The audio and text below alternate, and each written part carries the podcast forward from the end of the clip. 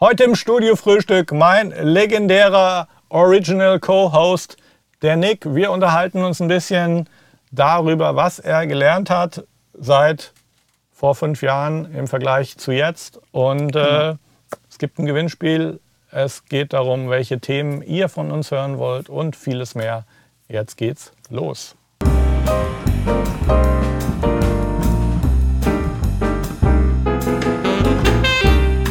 Guten Morgen zum Studio Frühstück. Wir haben Dienstag. Für die Podcast-Hörer wird das wahrscheinlich der Mittwoch, weil der Podcast geht erst heute Abend auf den Channel. Ich habe hier den Original Studio Frühstück Co-Host, den Nick. Hallo.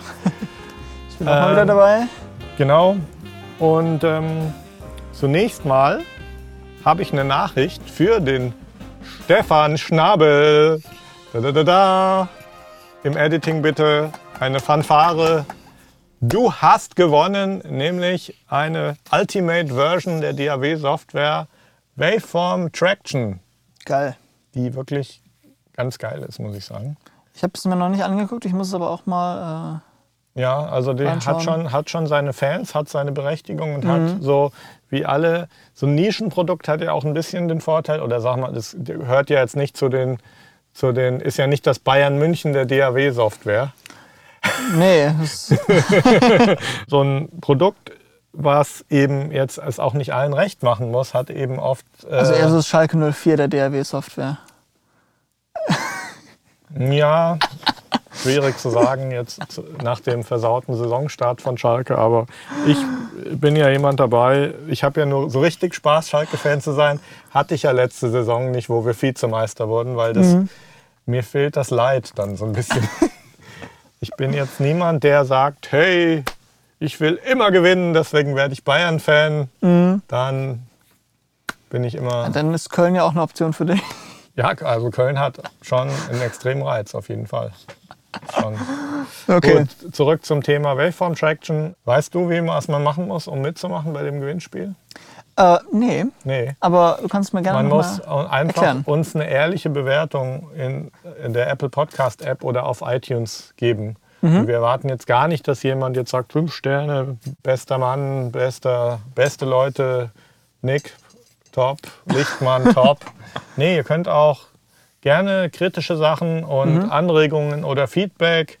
Ähm, wir beschäftigen uns tatsächlich auch sehr intensiv damit, was für Themen euch interessieren, weil klar, Genau. ich habe so meine Klassiker ergeben sich klar aus meiner Lebensgeschichte und aus meinem Leben. Wir haben jetzt auch irgendwie so eine Software uns installiert auf YouTube, wo man äh, sehen kann, jetzt wenn man Mixing eintippt oder Music oder zum Beispiel, wenn ich äh, Music Production eintippe, dann sagt mir dieses, dieses ein Plugin für Chrome, dann sagt mir diese, dieses Plugin, dass Music Production Software tatsächlich der meist gesuchte Begriff auf YouTube ist in dem Bereich. Okay. Das heißt, äh, das wäre so ein Ansatz, wo man mal guckt, was interessiert jetzt die Leute wirklich. Das heißt, es ist ziemlich gut für Content Creator, die dann wirklich äh, nach den meistgesuchtesten Begriffen suchen können und dann eben entsprechend. Und klar, äh, also wenn du eintippst, du kannst Tinder eintippen, dann müssten wir eigentlich über Tinder reden, wenn man nach den Zahlen geht.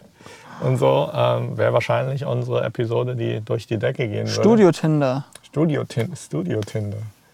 Genau, ja, ist alles ein bisschen männerlastig hier, muss ich schon sagen.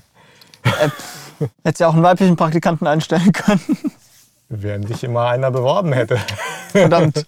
Der Johnny winkt schon von da hinten. Ja, Themen, wir sind so, ja, so am Recherchieren. Also bitte äh, gerne mal, wenn euch irgendwas Spezifisches beschäftigt, Dinge, über die wir viel erzählen können, ist sicherlich die ganze Geschichte so, die, jetzt gehen wir mal zurück. Denk du mal zurück an die Zeit, bevor du hier warst. Du warst ja absolut leidenschaftlich, Hals über Kopf. Auch hast du dich mit Musikproduction beschäftigt, eigentlich den ganzen Tag? Ja, also ich, ich war eigentlich immer so primär auf der Musikerseite. Und ähm, du warst der Depp, der bei der Band. ich war der Depp der bei der Band, der dann immer äh, ja, äh, Sachen, also Technik aufbauen, Schleppen? Schle sch schleppen natürlich, klar. Ähm, Bassist dazu, muss ich noch dazu sagen. der klassische Bassist. Da denken sich die anderen, ja, der macht ja nichts. der kann doch nebenher noch äh, Technik machen. Ja, genauso war es im Prinzip. Klassiker eigentlich, ja. Ähm, ja, also äh, ich habe halt das erste, was ich ja gemacht habe, war wirklich äh, nur Musik. Und dann kam eben Live-Technik äh, mit dazu. Das hat angefangen halt bei mir in der Schule mhm. mit unserer Technik AG. Wir hatten äh, einen Theatersaal, äh, einen ziemlich großen. Und äh, da habe ich dann eben bei Schulveranstaltungen und bei äh, Theaterveranstaltungen eben Technik gemacht und Live-Technik. Da kam ich dann mhm. in Berührung mit einem analogen Mischpult. Ein Allen Heath, glaube ich, war ja. das. Ähm, mit Funkmikrofon, mit Abnahme von Instrumenten, die ja. dann eben auf der, auf der Bühne gespielt haben. Und dann ist man schnell in dieser Geschichte drin und dann interessiert man sich für andere Sachen plötzlich. Genau. Man, und, okay, und, Kompressor, was macht das? Und ja, also ich, ich weiß noch, wir hatten, hatten dann irgendwie hier Behringer Ultra Gain, mhm. was auch immer, diese Module. In der Schule? In der Schule. Ah, okay. Naja, ähm, das hab, dann hab, hast du auf jeden Fall schon mal den Vorteil gehabt, dass die Schule schon mal da ein bisschen nachgedacht hat, sich ausgestattet. Die, die war, war einer, der auch sich damit die war sehr weißt gut du, ausgestattet. Wer war der Mann, der da verantwortlich war? Das war ein Lehrer, ja. aber das war eigentlich immer in Schülerhand und ja. ähm, das waren halt immer wirklich Technik-Nerds, die halt eben sich damit beschäftigt haben und haben dann gesagt, okay. Finde ich top. Ein kurzer Shoutout für deine Schule, wie heißt die? Albertus Magnus Gymnasium in Bensberg. Ah, okay. Top. Aber es geht auch alles downhill. Super ähm, gemacht. Okay. Ah, das war jetzt böse.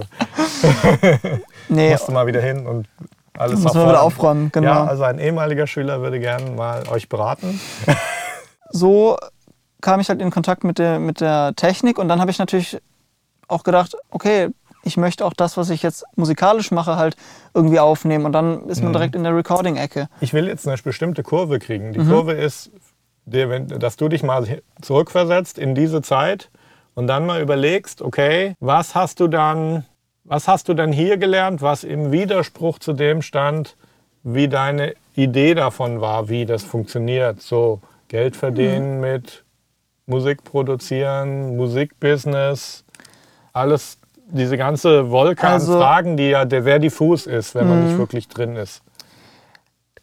Das, womit ich, was ich wirklich überhaupt nicht auf dem Schirm hatte, ist praktisch das, äh, die Selbstvermarktung, die mhm. du in dem Bereich jetzt eigentlich machen musst. Ich kann jetzt nicht, natürlich nicht sagen, ob das vor, vor fünf bis acht Jahren noch also schon genauso war.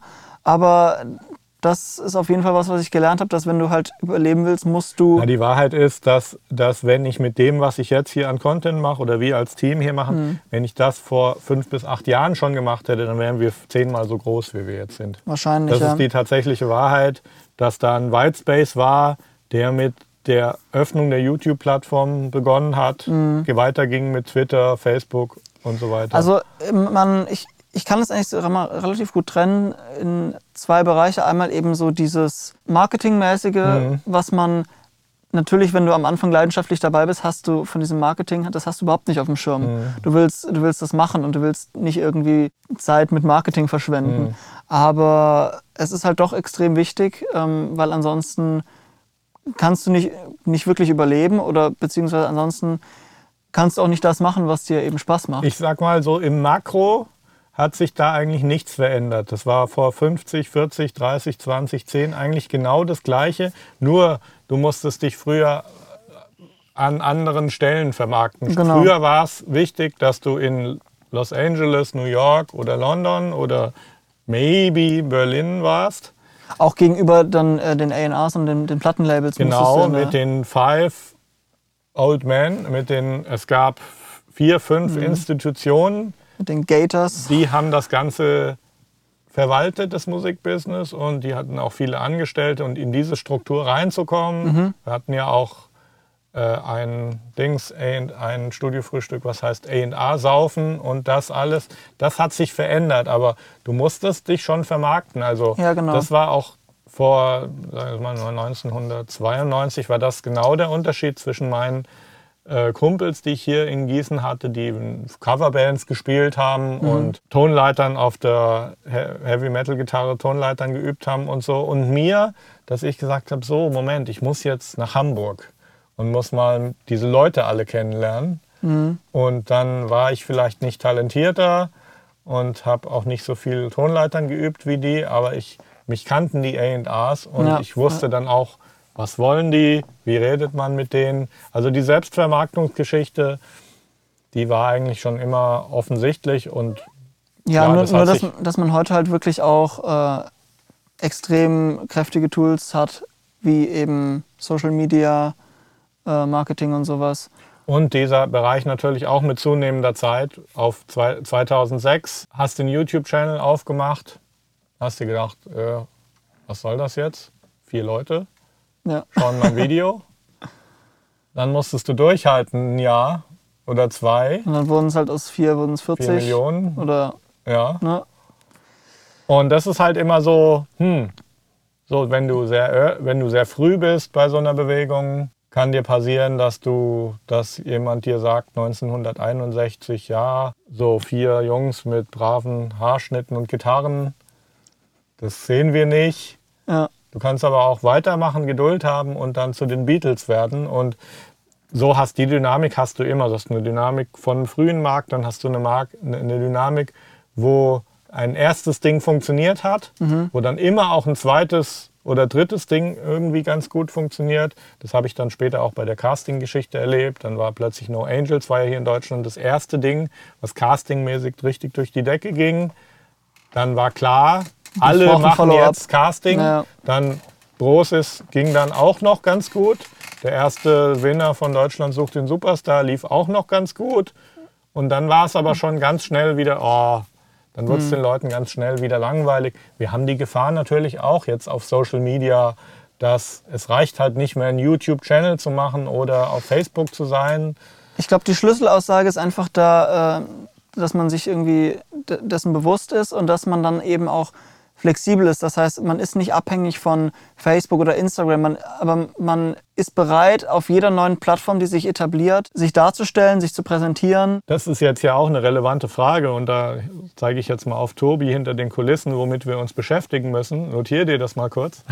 Habe ich jetzt noch nicht so angesprochen, weil wir haben ja, im Moment sind wir sehr damit beschäftigt, die Kanäle mit Content zu versorgen, von denen wir wissen, dass sie funktionieren, dass sie gehen. Aber wie viel Zeit sollten wir denn verbringen auf die Kanäle, wo uns jetzt vier Leute zuhören, hint, hint, hören, Ja. der vielleicht explodiert und wo in fünf Jahren die Millionen irg irgendwie drauf sind an Zuhörern. Ähm, und das ist eben, steht ganz groß an der Wand geschrieben, äh, wenn man ein bisschen Feeling dafür hat. Podcast ist halt das Thema Voice Search natürlich auch, weil wenn ich zu meinem Handy sage, und ich sage es jetzt nicht, weil sonst fängt es an zu suchen, hey sowieso oder hey Alexa, dann, dann wirst du sehen, dass Ja. dir diese Maschine schneller Antwort gibt, als du dein Handy nimmst, tippst und Auf jeden Fall. Ja, und also ich, ich denke wirklich, wenn man, wenn man da ein bisschen fit ist, dann ist man auch gut gewappnet für die Zukunft.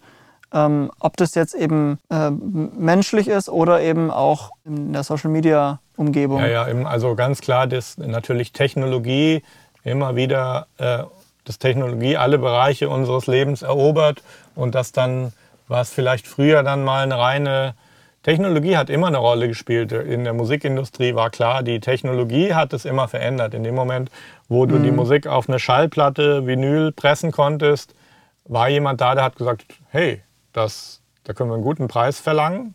Klar. Die Leute müssen jetzt nicht mehr aus dem Haus gehen, die können jetzt zu Hause Musik hören, da können wir ihnen die Hardware verkaufen, die Software Genau, und und das, das lief ziemlich lang. Es wurde nochmal refreshed mit der CD und ist dann halt jetzt zusammengebrochen und jetzt ist halt dann wieder eher wichtig, den Wert der Live-Anwesenheit, Genau. der, den kannst du jetzt monetarisieren, weil jed- jeder, niemand muss für Musik irgendwo zahlen noch. Genau. Musik aus der Konserve ist überall vorhanden. Und ich glaube, das ist, also das ist einer der, der wertvollsten Tipps, die ich so mitgenommen habe, die ich halt vorher noch nicht wusste, ist, dass man eben da am Ball bleiben muss, dass man dann auch sich gut aufstellen kann, viel selbst machen kann und ähm, Ich sehe eine ganz große Gefahr. Also wenn, wenn ich jetzt mal gucke, ich schaue mir die letzten drei Jahre an oder vier Jahre und man kann so objektiv sagen, für uns hat hier in der Company das ganze Digital-Ding gut funktioniert. Könnte man sagen. Da sehe ich eine sehr große Gefahr drin. Dass das funktioniert hat, sagt mehr über das Internet aus, als dass es über uns aussagt. Weil ja. wir können nochmal 50 oder 500 Mal so viel Content machen und es würde uns helfen, noch weiter zu skalieren. Das heißt, ich kann eigentlich sagen, jeder, der so sagt, oh ja, Facebook, Insta, mache ich, alles bin ich dran, bin ich gut dabei und so, ähm, ihr könnt alle 100 Mal so viel machen und äh, es hat keiner kapiert, wie groß das ist und wie groß man, wie sehr man wachsen kann und dieser Markt ist völlig nicht zu sättigen durch normale Leute wie uns. Also man kann nicht zu viel machen. Du kannst nicht zu viel Äh, Content machen. auch wenn es natürlich ein bisschen vielleicht äh, aus der Komfortzone äh, raus ist oder man denkt, okay, ich spam jetzt hier richtig zu. Es ist eigentlich, es ist, nie, nicht. es ist nie zu viel. Das geht nicht. Das kann, vielleicht schafft es Apple eine Sättigung zu erreichen bei der Menschheit derzeit. Ja. Vielleicht Microsoft, Google, das sind die großen Unternehmen, die schaffen das. Aber wir, die wir hier sitzen und äh, wo Leute mich schon erstaunt anschauen, wenn ich 50 Euro am Tag ausgebe in Ads auf Facebook. Also äh, ich nehme mal, äh, wie hieß es, äh, wie hieß diese, diese, diese Tutorial-Geschichte mit, den, mit dem holländischen, holländischen DJ und wo auch Deadmaus am Start war. Äh, Masterclass? Masterclass. Die haben Masterclass. 100.000 Dollar in der ersten Woche ausgegeben auf Facebook. Und das ist auch noch nicht viel. Ja. Da sind noch ganz andere Unternehmen, die geben Millionen aus jede Woche Mhm. auf Facebook. Du kannst keine Sättigung erreichen. Klar, dass wir natürlich den Leuten, die uns zuschauen, die Sachen immer wieder zeigen. Es gibt da so Ta- Retargeting-Geschichten. Wer unser Studio-Frühstück regelmäßig guckt, der kriegt das auch auf seine Timeline wieder gepostet. Klar, Convenience. ja, das ist Leuten aber dann einfach. wirklich Marketing-Anwendung Ja. eigentlich. Jetzt kommt der Johnny gleich und zeigt den, der heißt dann 15 Minuten sind rum. Der nickt auch. Und äh, ich wollte dieses, ein, dieses Studiofrühstück einfach mal zum Anlass nehmen, dass ihr uns nochmal wirklich Anregungen gebt, äh, über was wir hier reden sollen. Wir sind ja hier total offen. Wir dokumentieren ja auch hier unsere, unsere internen Prozesse. Ich habe auch, was auch echt gut gelaufen ist, ein äh, Late-Night-Talk mit dem Tobi, wo wir über die, auf der Straße rumgelaufen sind, eine Stunde lang relativ ungeschnitten auf den Podcast-Feed vor ein paar Tagen getan. Der lief auch ganz gut. Äh, ich freue mich sehr über euren Input, weil wir wollen hier wirklich über Sachen reden, die euch einen Wert bringen. Egal, was es ist. Es kann lapidar sein. Genau. Ob es jetzt über was mit Social Media zu tun hat oder eben auch technische Sachen über Mixing. Ähm, zum Beispiel damals wusste ich zum Beispiel mit, mit Panning nicht wirklich was anzufangen. Mhm. Also wirklich solche simplen Sachen, ähm, da können wir eigentlich ziemlich gut eine Antwort drauf geben. Wir haben ja dem schon Podcast. gesehen, wir haben ja schon hin und wieder mal über solche Sachen gesprochen, wenn ich jetzt noch relativ am Anfang bin, welche äh, Musik-DAW-Softwares gibt es, wie unterscheiden Mhm. die sich, was sind so Tipps, mit welchen Plugins sollte ich anfangen, weil wir ja auch versuchen, die Leute da so ein bisschen zu schützen, den totalen Overkill zu fahren und zu viel Geld auszugeben, weil du brauchst ja gar nicht viel. Das ist ja auch ein weiterer Vorteil Genau. dessen, dass die Technologie Musikproduktion erobert hat. Ja, Gut. und am besten ist natürlich, wenn ihr bei unserem Gewinnspiel mitmacht, weil wir haben echt einen ganzen Sack voller Waveform Traction und zwar in der Ultimate Edition. Das ist eine DAW, die gehört jetzt nicht zu den Big Four, aber die hat ihre Spezialitäten, ist bei denen, die sie benutzen, extrem beliebt und da gibt es auch eine echte Fanbase und Community um die Software herum. Cool. Ihr könnt mitmachen, indem, Nick, weißt du es? Ich glaube, ich weiß es jetzt. Ähm, und zwar, ähm, ihr schreibt uns einen Comment mit eurer ehrlichen Meinung. Ähm, In dem Rating In- von der Apple Podcast. App. genau. Oder auf iTunes. oder auf iTunes. Ähm, also wirklich, ob ihr den Podcast jetzt gut findet oder auch gerne konstruktive Kritik, was wir vielleicht verbessern können, über was wir vielleicht reden sollen. Alles, was euch einfällt, ob das jetzt ein Stern ist oder fünf Sterne, spielt gar keine Rolle.